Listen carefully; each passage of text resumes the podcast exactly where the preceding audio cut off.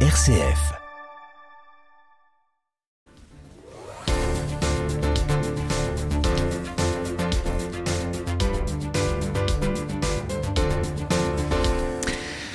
Projet de loi pour le plein emploi. Les parlementaires réunis la semaine dernière en commission mixte paritaire sont parvenus à un compromis sur le texte qui réorganise le service de l'emploi et de l'insertion et réforme le RSA, revenu de solidarité active. Bonsoir Paul Christophe. Bonsoir. Député du Nord, vous êtes euh, rapporteur de ce texte.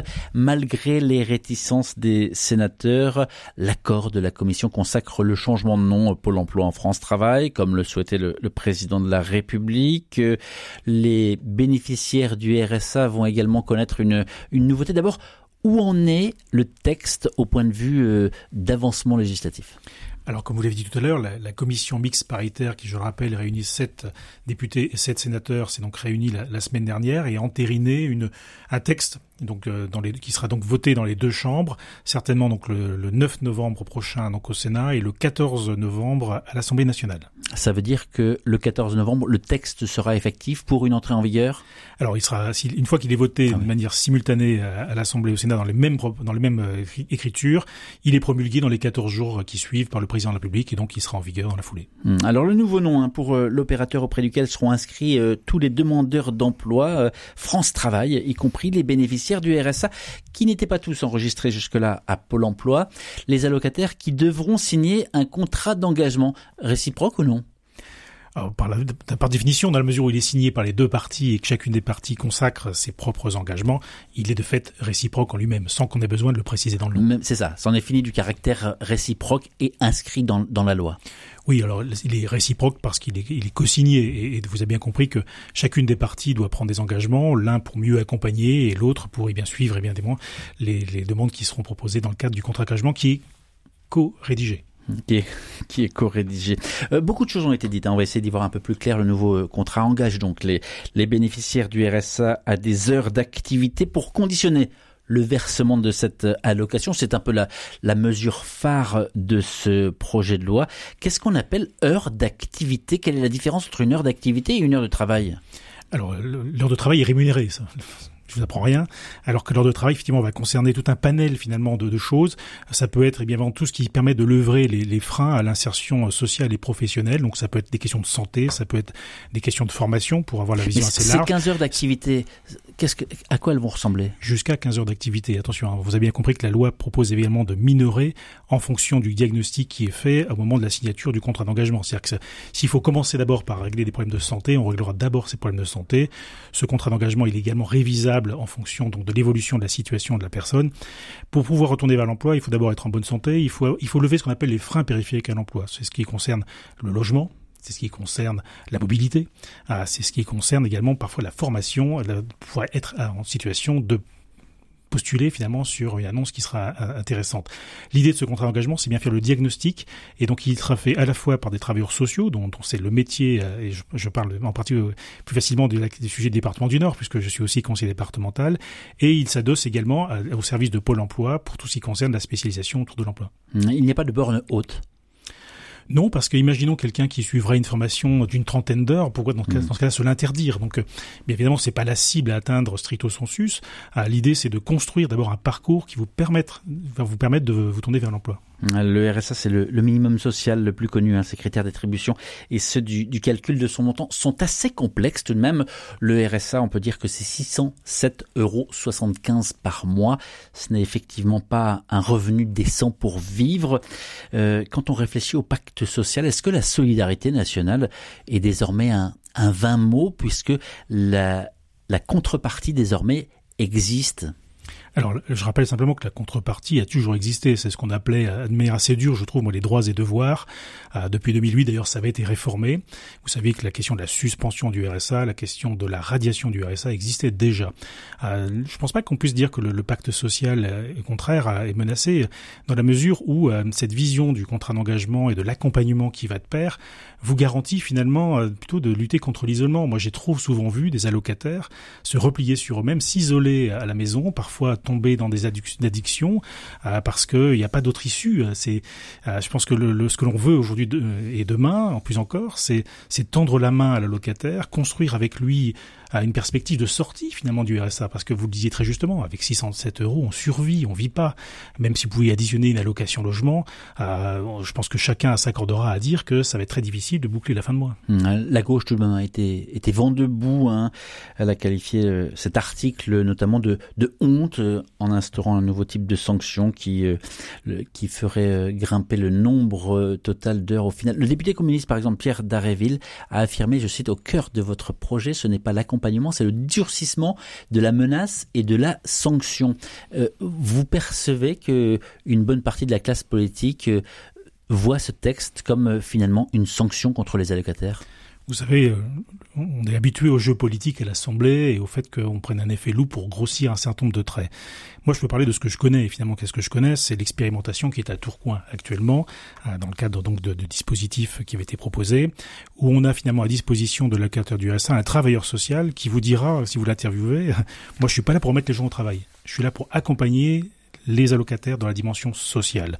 Et nous avons à côté de cela adossé à la fois des services de Pôle emploi, mais aussi un coach emploi qui est là pour construire le parcours visant au retour à l'emploi de l'allocataire. Donc, euh, effectivement, si on se place simplement du côté de la remise à l'emploi, on va pouvoir considérer qu'on va forcer la main finalement à l'allocataire. Mais nous avons notre garde-fou, c'est le travailleur social, dont c'est le métier, je le rappelle, et qui sera le garant finalement de, cette protection renforcée. Puisqu'on parle du département du Nord et du RSA, l'augmentation de 4,6% des minima sociaux prévus dans le budget de l'an prochain a mis en colère hein, le président du, du département, Christian Poiré, qui dit tout simplement ne pas avoir les moyens de financer cette nouvelle dépense. Il faut savoir que le département du Nord, c'est le premier département en termes de RSA.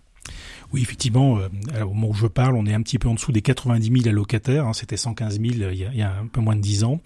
Euh, évidemment, lorsque vous avez une augmentation de 4,6%, ça pèse à peu près 30 millions d'euros dans votre budget. Et on sait que l'État en compense qu'une partie. Donc, euh, je pense que le président du conseil départemental est dans son rôle hein, quand il alerte euh, sur les finances du département, puisque à chaque fois qu'on, entre guillemets, mobilise des financements sur le RSA, on ne peut pas les mobiliser ailleurs. Ça peut être l'APA, ça peut être la PCH, donc le handicap, etc. Donc, pour rien vous cacher, le président du conseil départemental a été reçu par la première ministre euh, vendredi dernier. Je pense qu'il a su plaider sa cause du plus grand département de France. Mmh. Quid des, allocataires du RSA déjà en ce moment en activité? Et bien cela, bien évidemment, à partir du moment où vous êtes déjà en activité, c'est pris en compte dans votre contrat d'engagement. On a pris par exemple dans les débats l'exemple des agriculteurs qui faisaient euh, malgré eux euh, une soixantaine d'heures, mais n'arrivaient pas à subvenir de par leur activité à leurs besoins, et donc se trouvaient être allocataires du RSA en disant vous allez exiger qu'ils fassent 15 heures de plus. Eh bien non. S'ils en font déjà 60, on peut considérer que les 15 heures sont déjà satisfaites, non? Mmh. L'entrée en vigueur, si, euh, si le, le process se passe comme vous le souhaitez, quand, euh, quand, va, quand va-t-elle avoir lieu? On sera tout, certainement au tout début décembre. Il y aura quelques décrets, euh, puisque c'est une montée en charge également progressive. Vous savez que on va d'abord mettre en place le comité national France Travail, qui aura pour mission justement de, de, déterminer tous les critères.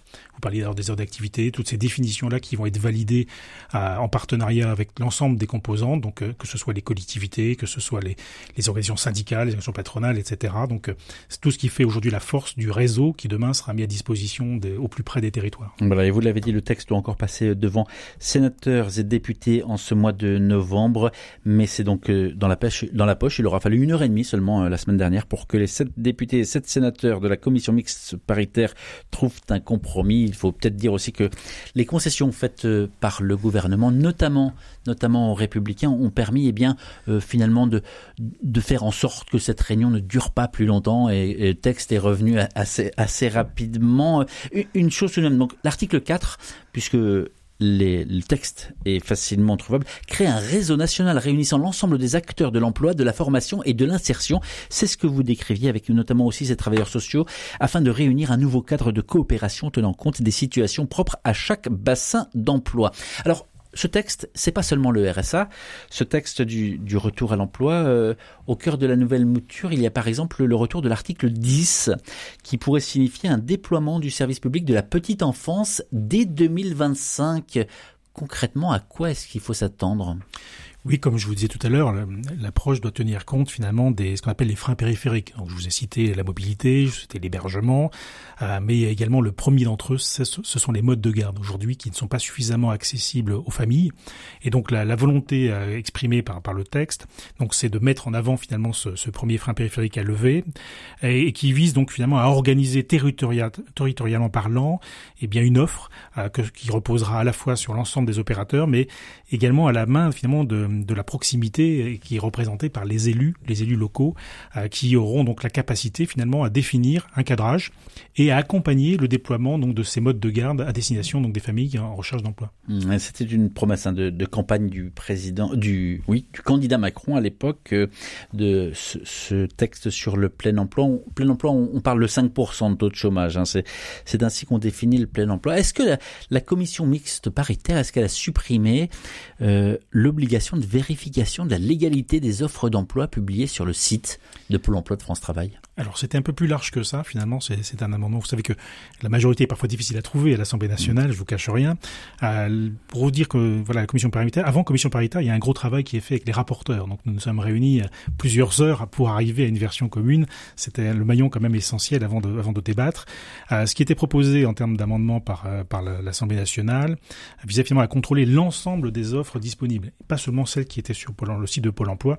Pôle Emploi a déjà l'obligation à vrai dire, d'organiser cette vérification. Donc, euh, soit c'était satisfait, soit si on l'étend à l'ensemble des, sites ou des agences, c'est une mission absolument impossible à organiser à l'échelle de Pôle Emploi.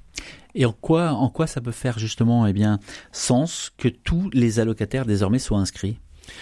Mais d'abord, je pense que c'est une question de transparence, parce qu'aujourd'hui, euh, on, est souvent critiqué sur les chiffres du nombre de demandeurs d'emploi. Euh, je pense que de, manière claire et euh, transparente, on va aujourd'hui avoir un recensement complet de toutes les personnes en situation de recherche d'emploi et employables demain. À partir de quand est-ce qu'il faudra dire que ce texte a eu de l'effet ou non?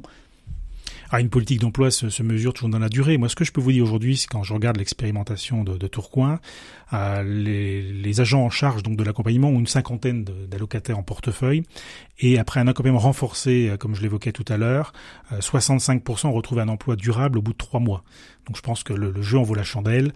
Ah, bien évidemment, vous pourriez me dire ce sont que des nouveaux entrants. Eh bien non, c'est la moitié des gens qui étaient déjà entre guillemets dans, dans, nos, dans nos fichiers et des nouveaux entrants. Et est-ce qu'il restera toujours un noyau dur finalement de, de personnes qui sont inemployables moi, je le pense. Alors, je, ne sais pas si on peut dire qu'ils sont euh, particulièrement inemployables, mais je pense qu'ils auront toujours besoin d'un accompagnement. Moi, je, je tiens à, réaffirmer que dans ce projet, il y a effectivement à la fois l'accompagnement vers l'emploi, mais il y a aussi le lien social. Je pense que l'accompagnement social euh, devra continuer à, à perdurer, et c'est pour ça que cette histoire de contrat d'engagement, cette volonté de continuer, eh bien, à recenser et accompagner régulièrement a du sens. Euh, Peut-être que ces gens sont plus difficilement employables, inemployables, je ne sais pas, mais on sait qu'on a plusieurs structures. Aujourd'hui, on a, vous savez qu'il y, y a les territoires zéro chômeur de longue durée, vous avez l'insertion par l'activité économique, vous avez euh, des Emmaüs, d'autres structures qui, de la même façon, eh bien, viennent en accompagnement. Ça peut être qu'une heure d'activité, mais je pense que euh, par le biais de l'activité, il y a aussi ce lien social auquel je tiens beaucoup. Paul Christophe, député du Nord, rapporteur de ce texte pour le plein emploi, le projet de loi plein emploi qui devrait être adopté définitivement en ce mois de, de novembre 2023. Quels sont les garde-fous pour que ces activités ne deviennent pas emploi? Ah la loi déjà d'une part qui, ne le précise pas. Je pense que si on a voulu que ce soit de l'emploi, on aurait écrit travail et non pas activité. Et le mot activité permet d'englober finalement tout ce qui doit permettre de lever ces freins, à la fois les freins sociaux avec les freins périphériques que j'évoquais tout à l'heure, ou les freins liés à l'insertion, donc ça peut être de la formation, de la mise en adéquation. Euh, l'important c'est de pouvoir construire un, construire un parcours commun. Euh, je prenais l'exemple l'autre jour d'un monsieur que j'ai rencontré, donc euh, il sortait de prison. Vous voyez, il sortait de prison, a désœuvré, il s'est tourné vers le RSA, et la première chose qu'il a fait, c'est qu'il s'est réemprisonné chez lui de peur de la stigmatisation, de peur du regard des autres. Et lorsque notre notre coach emploi l'a appelé pour dire voilà vous êtes allocataire, ce serait bien qu'on puisse se rencontrer. Vous, doutez bien qu'il est venu sur la pointe des pieds et quand il a vu l'accompagnement qu'on pouvait lui offrir, eh bien, il était très fier de dire qu'au bout de trois mois il allait reprendre un emploi. Hmm. Paul Christophe est un député influent quand il parle. On l'écoute et on l'écoute plus est-ce que l'auteur de ces mots est appelé à se présenter à la présidentielle? Édouard Philippe. Vous voulez parler d'Édouard Philippe, effectivement.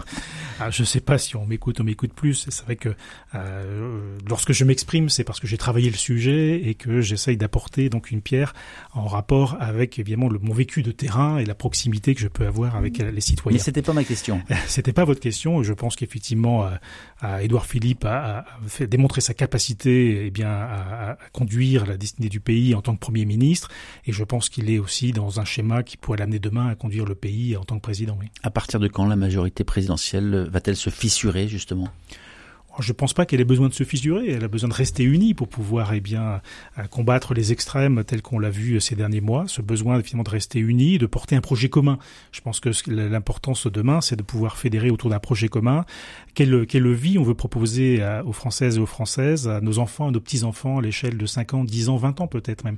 Ce qui nous manque, c'est certainement le projet de société et c'est à cela que nous, devons, nous devons travailler.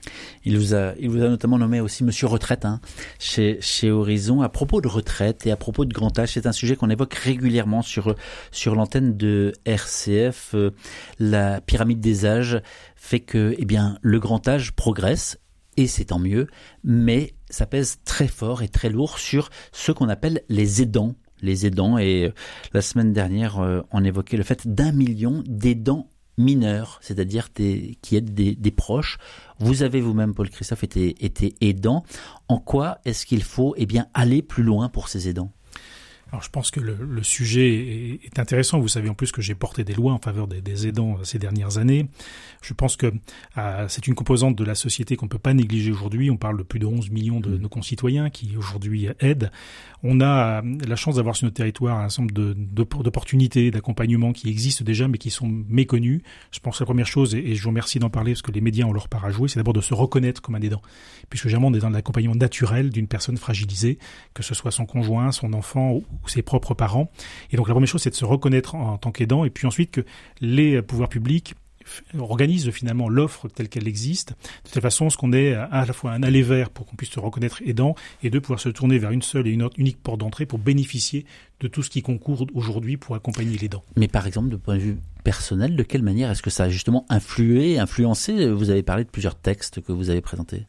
Eh bien, j'ai pu porter en son temps euh, l'amendement qui a créé la cinquième branche de la sécurité sociale. C'était la première pierre finalement du parcours. Puis ensuite accompagné Brigitte Bourguignon dans la mise en œuvre de l'allocation personnalisée de l'aidant, ce qu'on appelle l'APA, euh, et qui permet euh, qui permet finalement eh bien d'accompagner un aidant. Aujourd'hui, on a une évolution puisque vous savez qu'un nouveau plan euh, stratégique national donc est en œuvre pour 2023-2027 qui va mettre l'accent sur à la fois le répit, mais également eh bien l'inévolution de cette allocation des danses qui nous permettra finalement, puisqu'on se rend bien compte qu'on sera peut-être aidant plusieurs fois dans sa propre vie, à la fois je parlais tout à l'heure d'enfants, je parlais de, conjoints, je parlais d'ascendants, euh, et qui donc on, devra pouvoir bénéficier finalement de, ce, répit qui est accordé euh, par cette allocation plusieurs fois dans sa carrière. Merci beaucoup Paul Christophe, député du Nord, rapporteur du texte pour le plein emploi, le projet de loi, d'être passé dans ce studio. Les dates, vous nous les confirmez, donc euh, l'examen au Sénat le 9 novembre. Et à l'Assemblée nationale Le 14 novembre. Le 14 novembre. Merci d'être passé dans ce studio. Prie, merci à vous. Cet entretien va être à retrouver sur le site rcf.fr Région Hauts-de-France. Grand invité.